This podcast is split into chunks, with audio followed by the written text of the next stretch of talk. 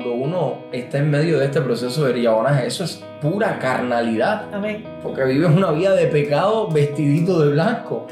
Eh, eh, no hay cambios ninguno en ti, pero sin embargo cuando el Espíritu Santo de Dios empieza el poder transformación, el poder de transformación del Espíritu Santo, todo comienza a cambiar porque eres nacido de Espíritu. Y las cosas que, como te decía, anteriormente te parecían normales y naturales, las cosas carnales, ahora te parecen como una locura, una abominación.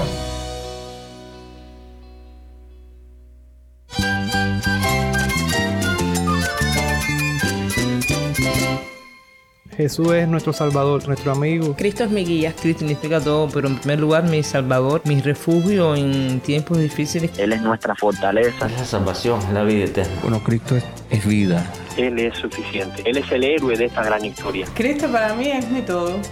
Es todo. Estás escuchando a El Faro de Redención. Cristo desde toda la Biblia para toda Cuba y para todo el mundo.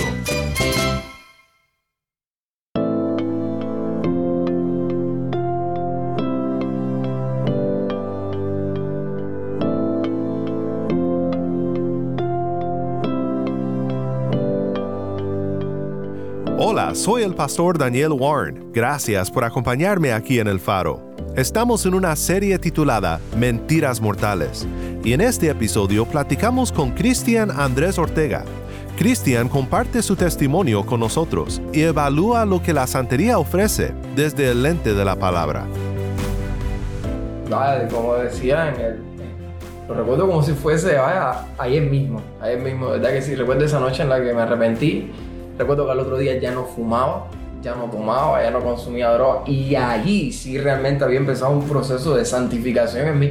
Y no necesitaba estar vestido de blanco, sino que mi corazón fue transformado en ese mismo Amén. instante. Y todas las cosas que antiguamente a mí me parecían normales, a mí me parecían naturales, el fumar, el tomar, el acostarme con varios chicos o con varias chicas, y hacer toda una, yo digo que libertad de mis decisiones, hacer lo que yo quisiera. A partir de ese momento ya todo eso me parecía raro. Quédate conmigo para ver la verdad de Cristo sobre estas mentiras mortales.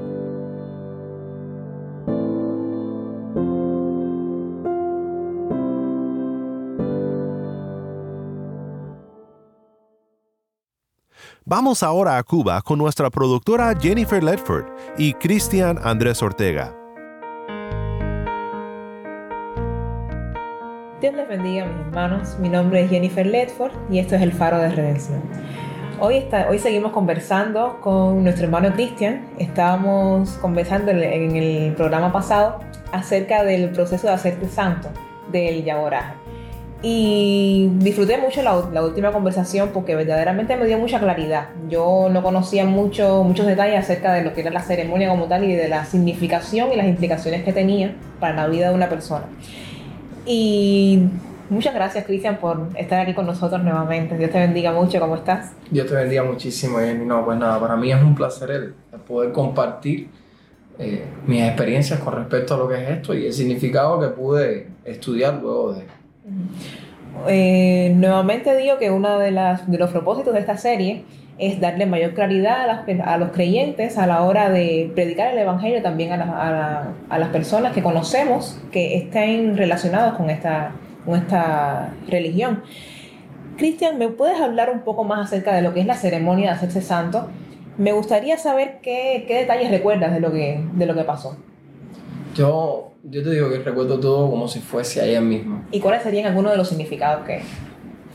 Yo digo que, lo, como les mencioné en el anterior programa, desde que tú entras en el proceso este de que te bañan en el río, eh, que al otro día tienes que entrar y te castigan así como si fueses un niño chiquito, te viran en la pared, te viran en la pared. Y es parte de la ceremonia. Después de esto tienes que salir afuera y entrar de rodillas y tocar la puerta como diciendo, bueno, ¿qué buscas? Y tú tienes que responder, yo busco hacerme ocha. Dice, bueno, ¿a quién? Y empiezas a mencionar cada uno de los orichas, en este caso, bueno, Ogun, y vuelves de nuevo a tocar la puerta. ¿Qué buscas? Y yo, bueno, busco Ocha. ¿Qué, qué- a quién buscas? Y tienes que decir el nombre de cada uno de estos orichas hasta que llegas al oricha que te vas a hacer. Bueno, ¿a quién buscas?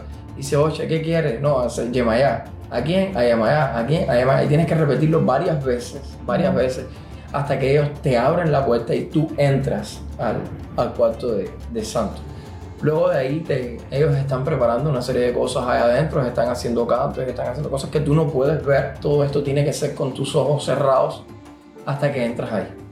Luego de ahí te empiezan a, a- a cortar pelo cada uno de ellos. Te empiezan a cortar pelo cada moñito. Cada uno de ellos tiene la, la- oportunidad de cortar tu pelo hasta que viene el, el va, o sea, tu padrino, y te afeita completa la cabeza hasta que te deja liso para poder pintar un signo que está sentado también igual. O sea, el mismo signo en el cual tú estás sentado, que son una serie de círculos con colores dependiendo la oricha que tú hayas coronado o que vayas a coronar, en este caso, tú estás sentado encima de ese signo y ese mismo signo es el que te están pintando en la cabeza mientras vas cantando una canción en en el, en el mismo idioma, en el, en el yoruba, en el lukumi, acorde a cada color que están, que están pintando. Todas estas canciones yo te digo que las recuerdo. Recuerdo en el momento en el que sentía la pintura fría también igual en mi cabeza, todos detalles por detalles de esto.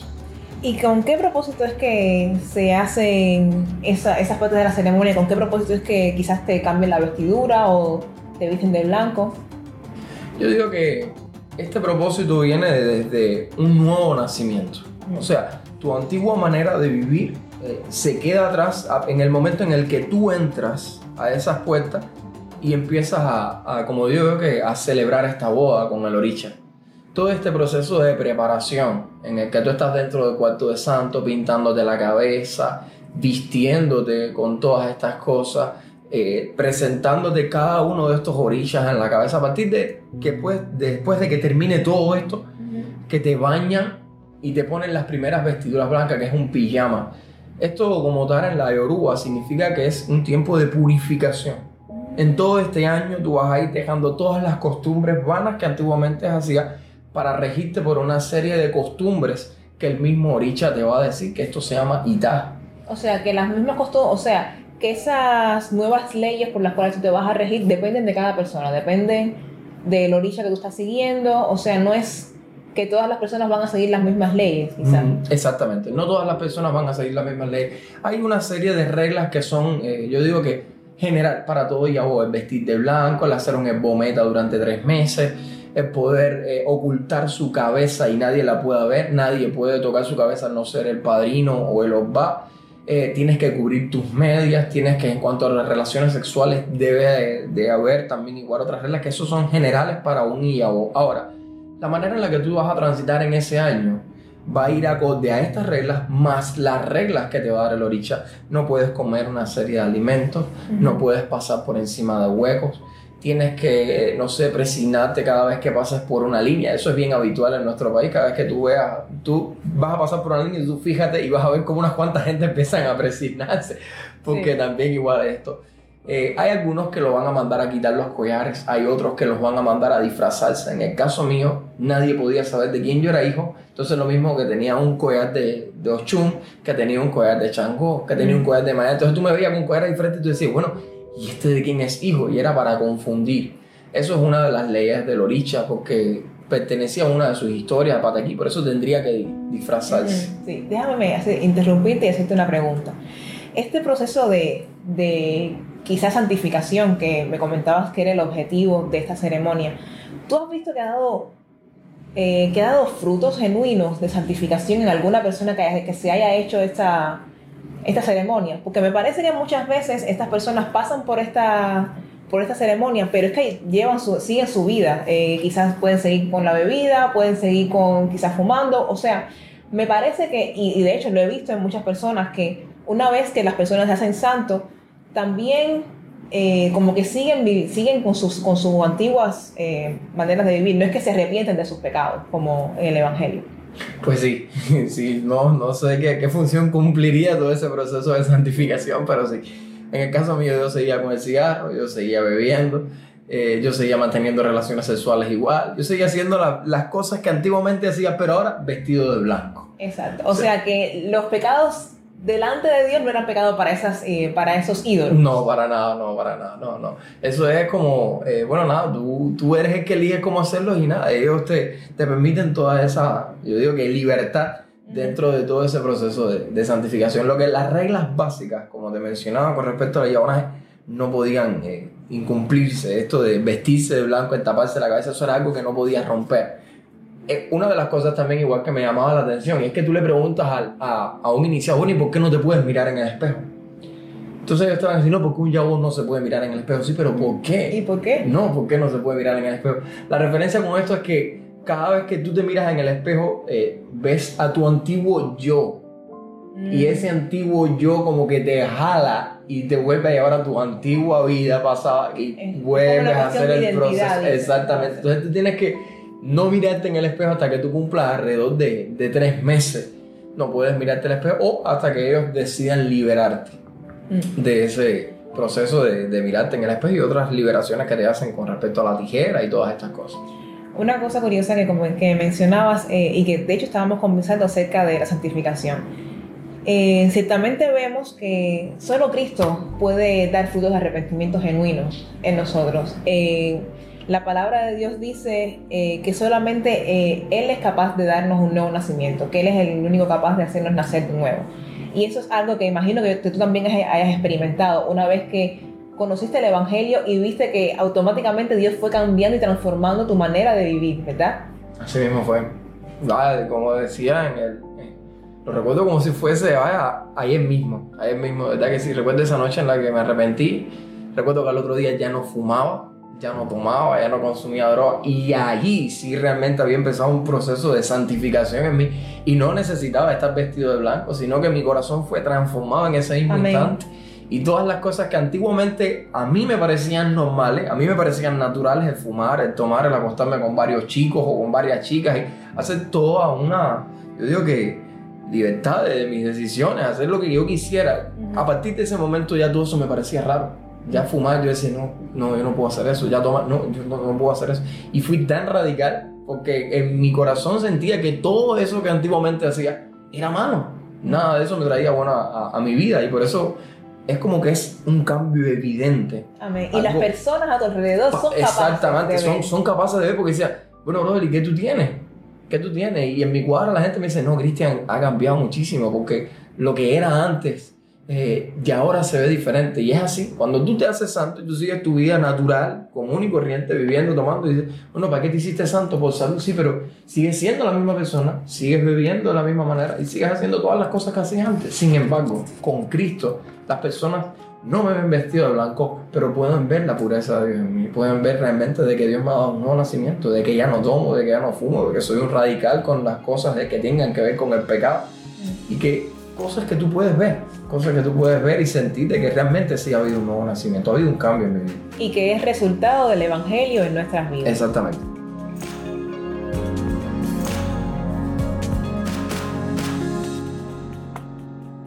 Soy el pastor Daniel Warren. Estás escuchando a El Faro de Redención. Estamos en Cuba con Jennifer Ledford y nuestro hermano Cristian Andrés Ortega.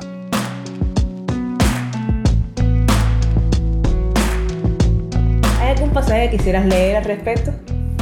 Sí, ¿sabes? Juan 3.5, cuando Jesús estaba hablando con Nicodemo, que él le dice, pues es necesario nacer de nuevo para entrar en el reino de los cielos. Dice así, respondió Jesús, de cierto, de cierto os digo, que el que no naciere de agua y de espíritu, no puede entrar en el reino de los cielos. Lo que es nacido de carne, carne es, y lo que es nacido del espíritu, espíritu es. Amén. Y es precisamente por eso yo digo que cuando uno está en medio de este proceso de riabonaje, eso es pura carnalidad. Amén. Porque vives una vida de pecado vestidito de blanco.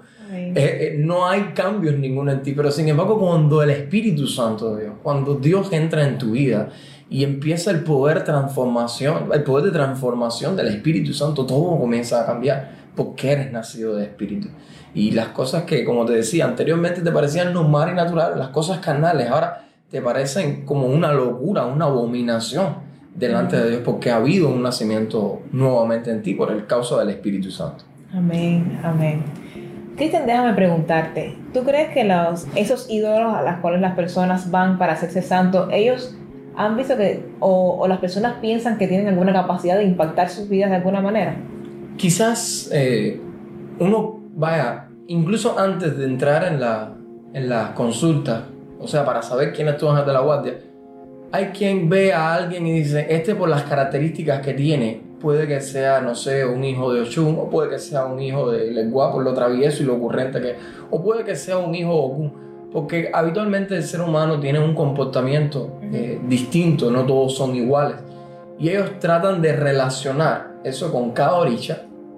Y cuando se coronan eh, cierto oricha, ya sea Yemayá, o ya sea Ochun, o ya sea Obatalá, que sea, estas personas adquieren el comportamiento y las características de esta oricha. En el caso de aquí de Cuba, tú vas a escuchar muy común decir es que las hijas de Yemayá son breteras, son, son escandalosas, porque, porque adquieren la- las características de esta oricha, al igual que puedes identificar una hija de Ochun por lo salamera que es, por, por lo coqueta que es.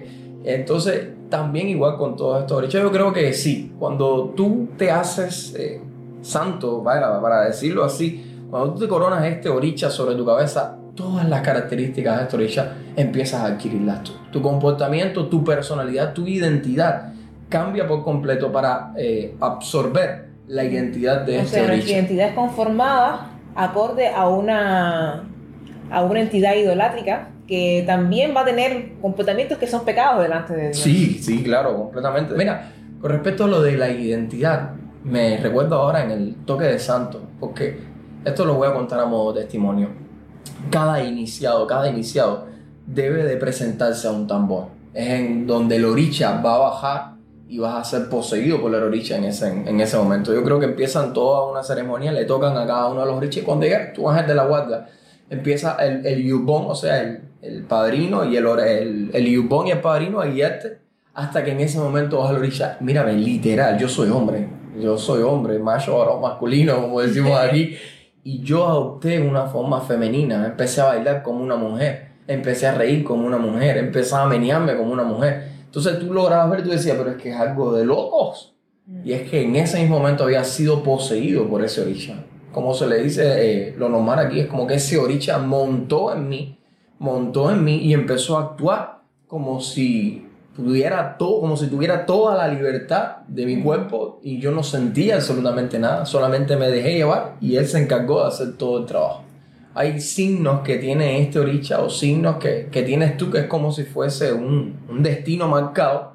En el caso mío era Ofundí y este signo Ofundí tenía un camino que tenía que seguir y son 250 órdenes en el caso de y no sé cuántos caminos tienes que... El camino que te toca a ti es el camino que tú tienes que seguir. O sea, no es algo que tú decides, Mm. sino es algo que se echa suelta y bueno, tú tienes que guiarte por ese camino acorde también igual a la oricha que tú tienes con las características. O sea, es algo bien complicado, algo Sí. bien complicado. Y lo que más eh, resalta eh, es que ninguno de esas, ninguna de esas eh, entidades idolátricas puede, es capaz de santificarte, ni de provocar arrepentimiento en ti, ni de mostrarte que es verdadero pecado. Ninguna es capaz de regirte por la verdad. Ninguna es capaz de, de provocar eh, verdaderos frutos de arrepentimiento y guiarte hacia la santidad verdadera delante de Dios. Y es algo que quizás las personas estén buscando, pero cuando llegan a, y cuando adoptan ese estilo de vida, lo que hacen es simplemente replicar pecados. Y de hecho hay una parte en la palabra de Dios que dice que, eh, o sea, que en la palabra de Dios vemos que la- las cosas a las cuales nosotros adoramos tienen capacidad de modificarnos. O sea, de, de impactar nuestra vida también. Si adoramos al Señor, Él es obviamente capaz de transformarnos también. Exactamente, yo concuerdo con lo que estás diciendo. De verdad que sí. Pues estas personas no saben identificar ni lo, ni lo que es bueno ni lo que es malo. Para ellos lo que es bueno es, no sé, no decir una mentira piadosa. Para ellos es bueno decir una mentira piadosa. Para ellos es bueno en un momento determinado fumar. O sea que ellos, la- su calificación es de lo que es malo a lo que no es tan malo. O sea, esa es la, la línea de ellos. Esto no mates porque, bueno, es malo. Pero dile una mentira a tu esposa porque no es tan malo. O sea, ellos no tienen... Son más condescendientes con el pecado. Exactamente, le pasan muchísimo la mano al pecado y te permiten, son bien permisivos en cuanto a cualquier, yo digo que actividad que tú vayas a hacer y todas estas cosas. Entonces, muchas gracias por lo que has compartido. Eh, una cosa que, hace, que podemos ver es que cuando las personas se relacionan con este tipo de religión, lo que hacen es romper primeramente, como me estabas diciendo, con el diseño también de Dios que Él tiene para, para nosotros como hombres y mujeres. y, y no tienen la capacidad de, de liberarnos del pecado. Simplemente, mm, eh, simplemente nos, eh, nos permiten que sigamos eh, el camino que tenemos, que nosotros pensamos que es, nuestro, que es nuestra voluntad, que sigamos haciendo nuestra propia voluntad, pero no nos llevan por el verdadero camino de la justificación. Son incapaces de llevarnos al verdadero Dios, que es un error que ellos tienen, que piensan que muchas veces eh, piensan que están creyendo en el mismo Dios cuando en realidad es diferente. Exactamente. Cristian, muchas gracias por compartir todo esto con nosotros. Ha sido una bendición, como siempre, tenerte en nuestro programa. Y a todos nuestros oyentes, esperamos que esto que esta conversación haya sido de, de, bendición y que hayan podido obtener maneras también que, o sea, que ellos, que ustedes hayan podido comprender de una manera más profunda qué es lo que muchas veces las personas piensan que están persiguiendo con esta religión. Muchas gracias.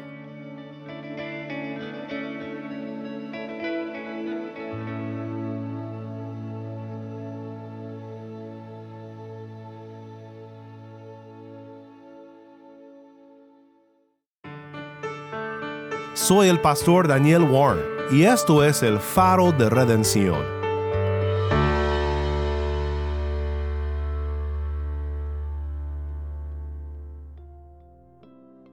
Agradecemos mucho a Cristian por acompañarnos aquí en el faro, en esta serie titulada Mentiras Mortales, explorando juntos la santería a la luz de la palabra de Cristo.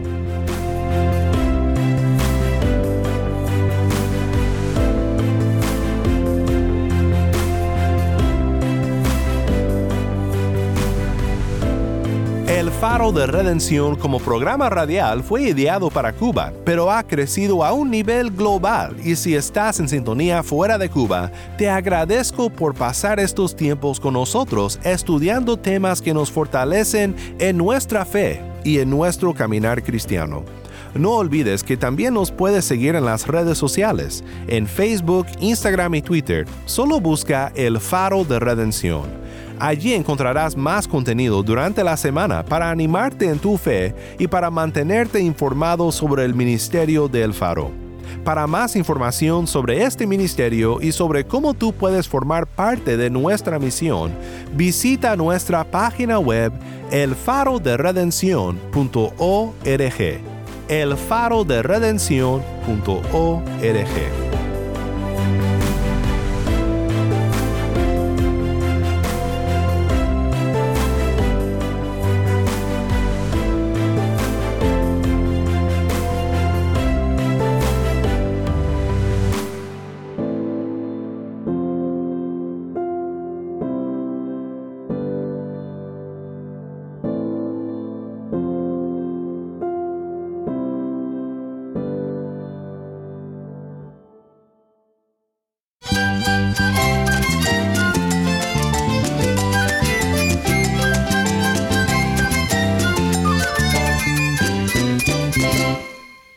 Soy el pastor Daniel Warren. Te invito a que me acompañes mañana en esta serie Mentiras Mortales.